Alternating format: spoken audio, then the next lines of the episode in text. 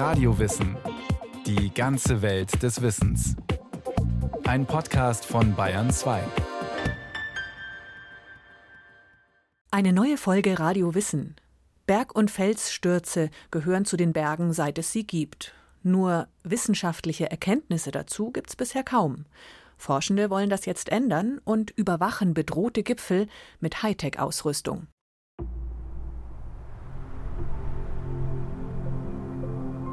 Der Hochvogel. Ein Bergwahrzeichen, knapp 2600 Meter hoch im Allgäu. Eine formschöne Pyramide aus Kalkgestein, die fast das Idealbild eines Berges verkörpert. Aber oben klafft ein gewaltiger Spalt, unmittelbar hinter dem Gipfelkreuz. Wir sind von der Prinz-Luitpold-Hütte hochgegangen und dann den Hochvogel hoch. War sehr imposant. Ja, wir haben gedacht, der bricht auseinander. Der spaltet sich oben so. Der Eindruck der Wanderinnen täuscht nicht. Seit September 2014 ist der einst beliebte Bäumenheimer Weg gesperrt, weil er unterhalb des Spalts auf die Tiroler Seite des Hochvogel führt. Denn die auf gut drei Meter angewachsene Kluft öffnet sich immer weiter. An den Innenwänden sind Sensoren angebracht und Drähte verspannt. Hier liegt einer der exponiertesten Arbeitsplätze von Michael Krautblatter, Professor für Hangbewegungen an der Technischen Universität München. Diese Sensoren senden an einen Computer im Institut in München. Die Wissenschaftler bekommen jede Bewegung mit, auch wenn man sie nicht sieht. Der Fels spricht auch über andere Kanäle zu uns. Also wir haben zum Beispiel seismische Sensoren und wir hören, dass in 40, 50 Meter tiefe Felsbrücken brechen. Und alle vier, fünf Tage macht es dann so, also hören wir dann. Und ähm, das ist natürlich auch ein interessantes Signal, weil das ist das Signal, wie er sich jetzt eigentlich löst.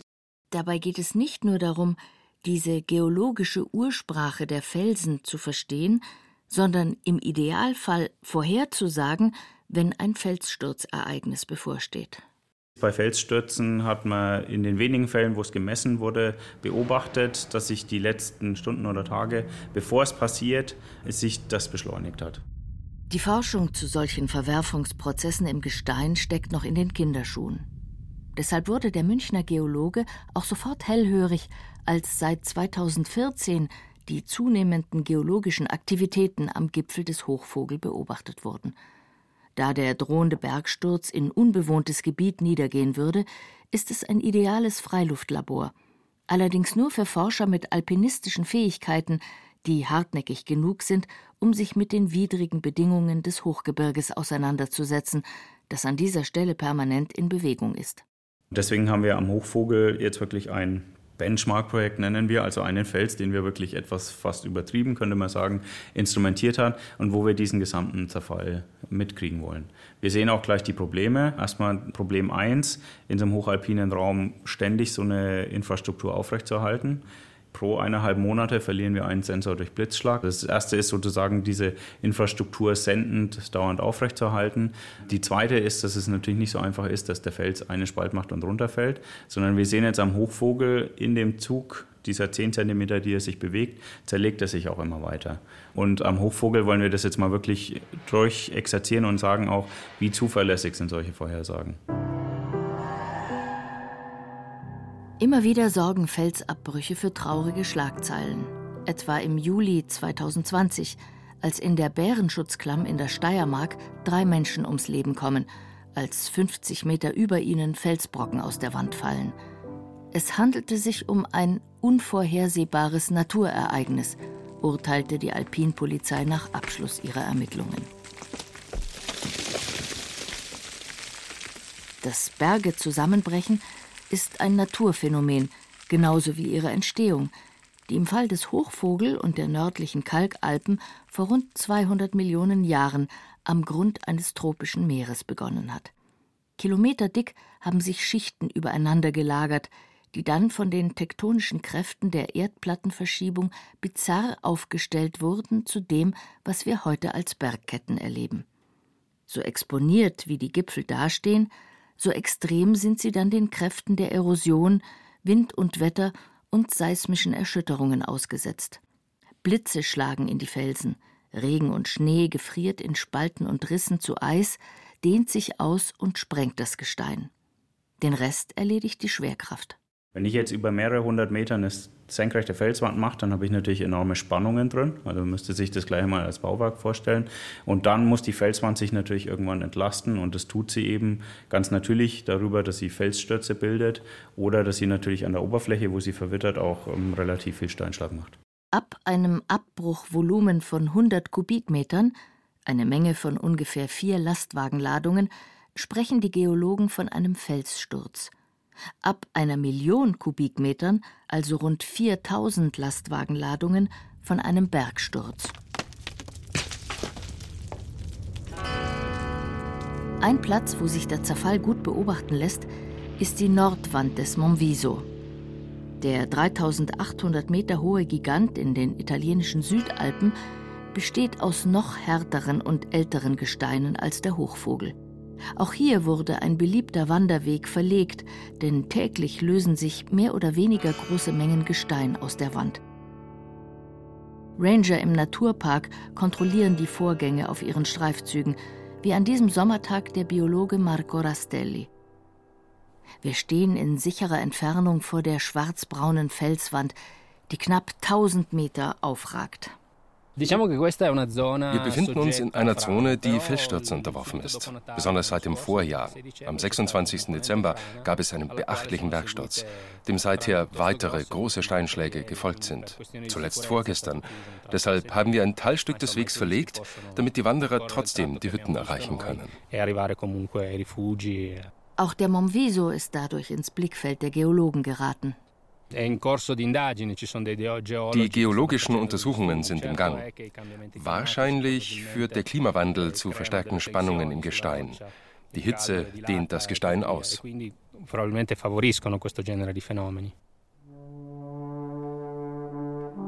Die Rolle des Klimawandels steht derzeit im Zentrum der Forschungen zu den geologischen Zerfallsprozessen in den Alpen. Besonders angesehen ist hier das Institut für Schnee- und Lawinenforschung SLF in Davos in der Schweiz. 2018 wurde ein großes Forschungsprogramm aufgelegt, das der Geograf Alexander Bast koordiniert. Das heißt uh, Climate Change Impacts und Alpine Mass Movements, also wie verändern sie die Massenbewegungen in Alpen basierend auf der Klimaveränderung. Und wir arbeiten an 32 Untersuchungsgebieten in der Schweiz sind 13 Doktorierende dort, zwei Postdocs, 21 Wissenschaftler. Im Gebirgsland Schweiz müssen die Forscher nicht weit gehen. Das Anschauungsmaterial liefert beispielsweise ein Felssturz direkt vor der Tür. Der sich am 19. März 2019 kurz nach Mitternacht ereignet hat. Es war am Flöhler Wieshorn, der hat ungefähr 250.000 Kubikmeter Fels, haben sie da gelöst. Dieser Felssturz ist runtergegangen, ist auf den Schnee gegangen und dann hat es gleichzeitig eine Lawine ausgelöst, die runtergegangen ist bis zur Passstraße. Und das ist so diese Kaskaden, Event, sage ich mal, diese Kaskadeneffekte, was da passiert, oder? Das ist natürlich für, für uns spannend. Neben der Ursachenforschung interessieren sich die Schweizer Forscherinnen und Forscher vor allem auch für die Dynamik der Hangbewegungen. Also was passiert, wenn die ineinander übergehen? Was passiert, wenn oben jetzt Sediment zur Verfügung gestellt wird, weil sie einen Gletscher zurückzieht oder weil Permafrost wärmer wird und sie dort zusammen mit Starkniederschlägen jetzt die Sedimente bewegen, in Muren übergehen, durch den Wald laufen. Was für Funktion kann unser Schutzwall da übernehmen gegenüber Steinschlag, Lawinen? Insbesondere ein Ereignis hat das Thema in der Schweiz in den Fokus gerückt. Es war der Bergsturz von Bondo im Bergell am 23. August 2017.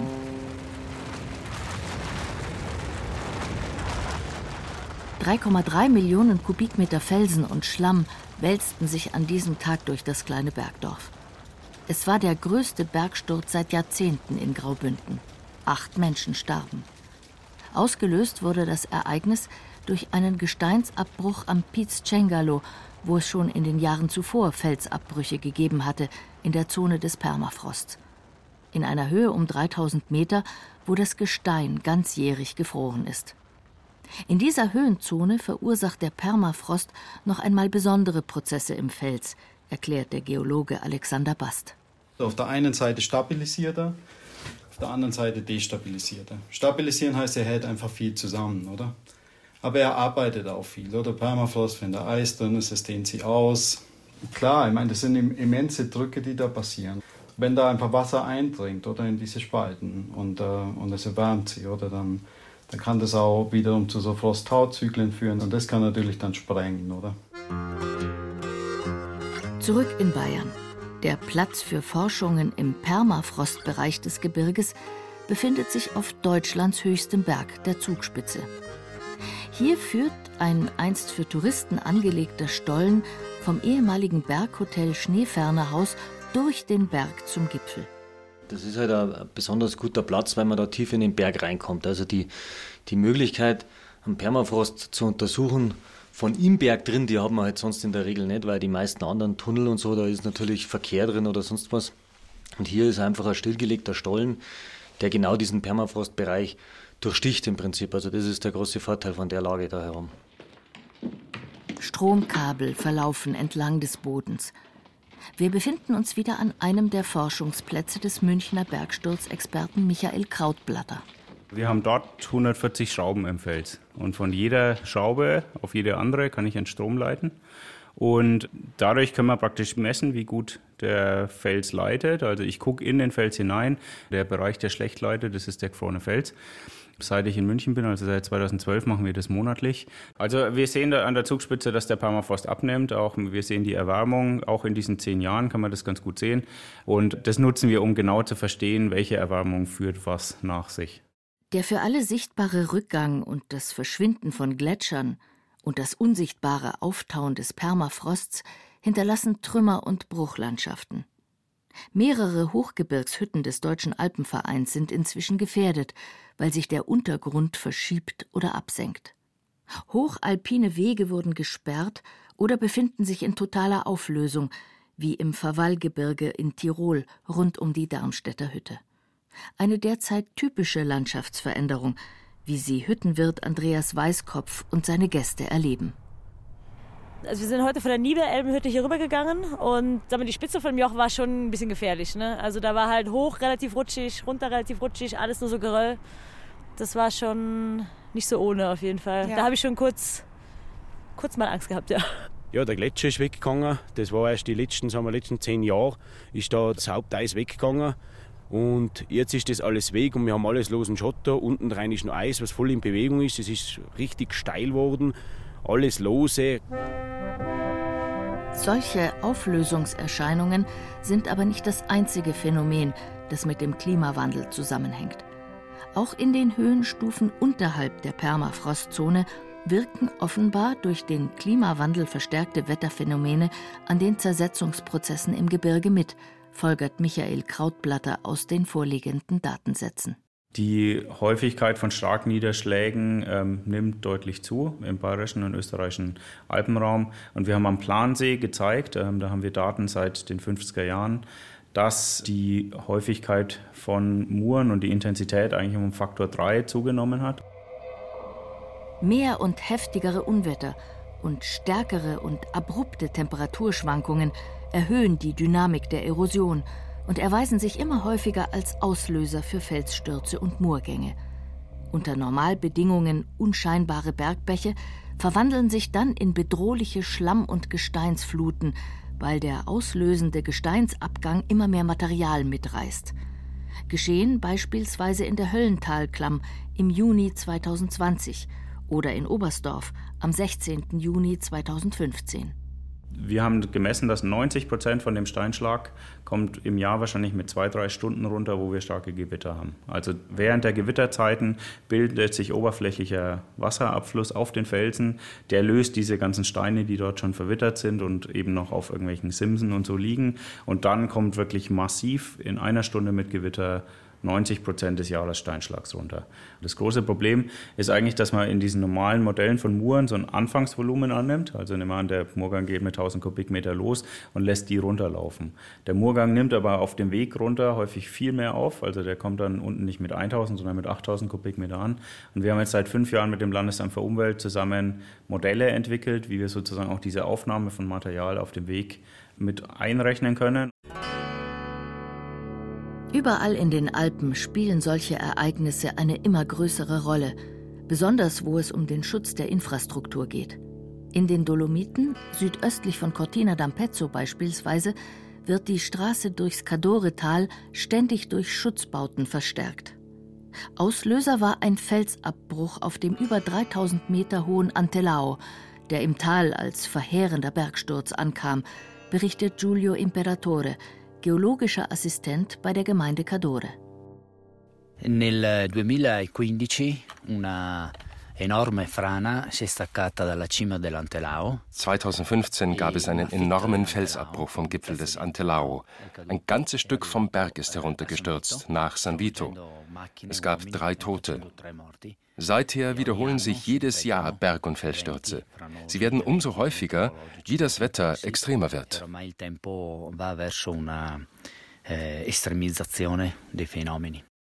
Eine unmittelbare Folge sind hohe Investitionen. Sono stati fatti molti investimenti, massicci investimenti di protezione degli abitati. Es wurde viel Geld ausgegeben zum Schutz der Einwohner und auch für Alarmierungssysteme. Die Region Venetien hat hier viel investiert. Aber dieses Territorium abzusichern ist sehr schwierig, denn solche Ereignisse liegen in der Natur dieses Gebiets.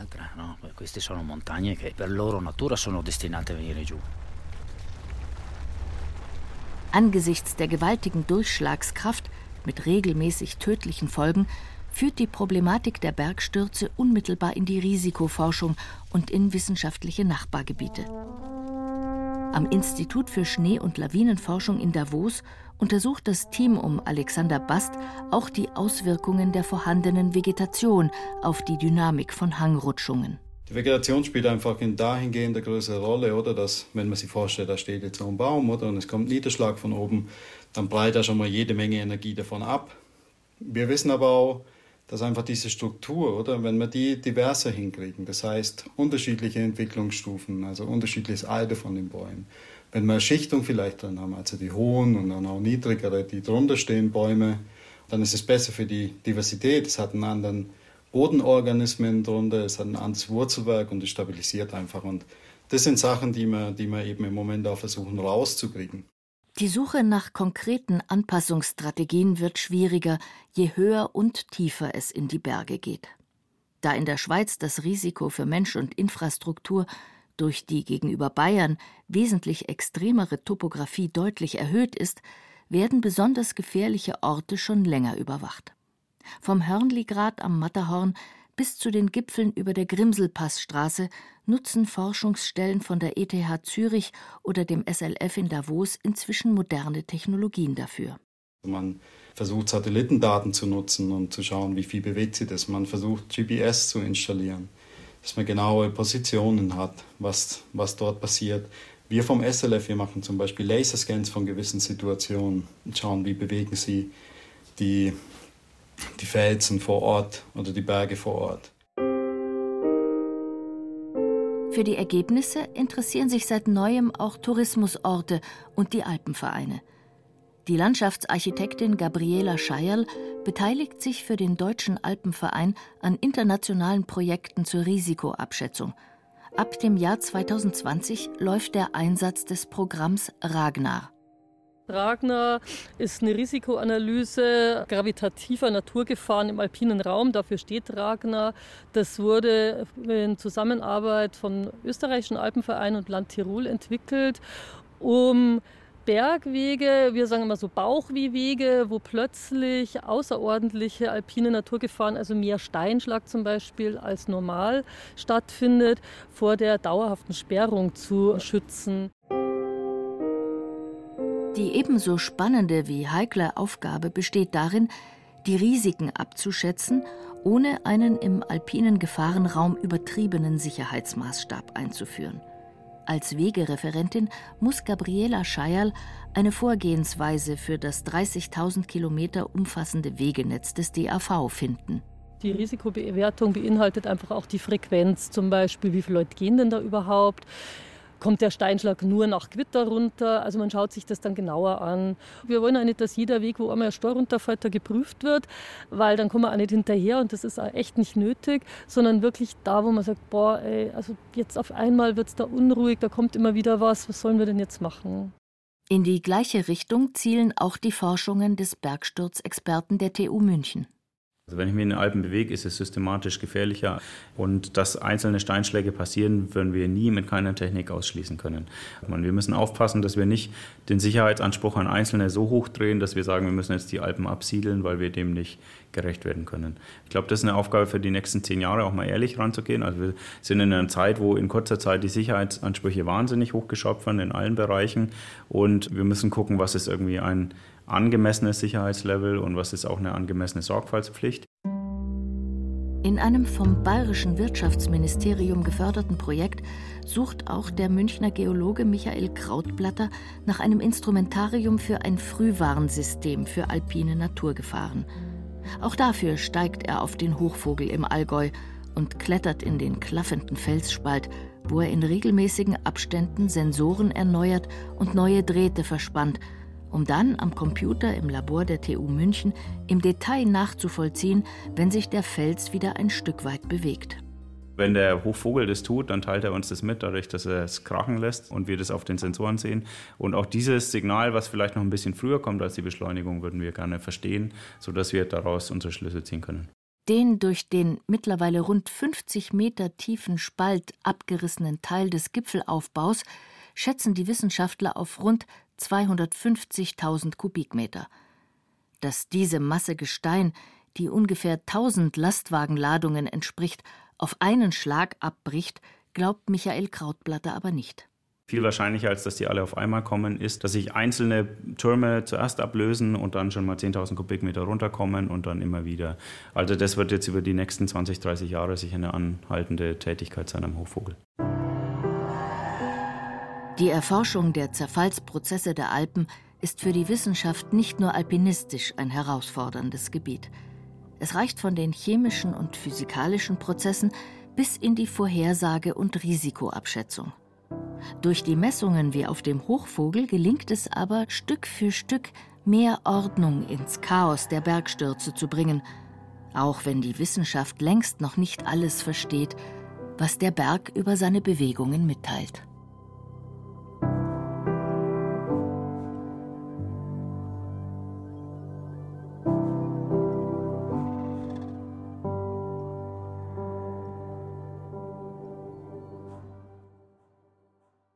Das war Radio Wissen, ein Podcast von Bayern 2. Autor Dr. Georg Bayerle. Es sprachen Irina Wanka und Andreas Derschall. Technik Peter Preuß. Regie Christiane Klenz. Redaktion Matthias Eggert. Wenn Sie noch mehr aus der Bergwelt hören wollen, empfehlen wir Ihnen die Podcast-Folge Bergsteigerinnen unbekannte Heldinnen oder Die Entdeckung der Alpen Wildnis, Abenteuer und Tourismus. Und wenn Sie keine Folge mehr verpassen wollen, abonnieren Sie Radio Wissen unter bayern2.de slash podcast.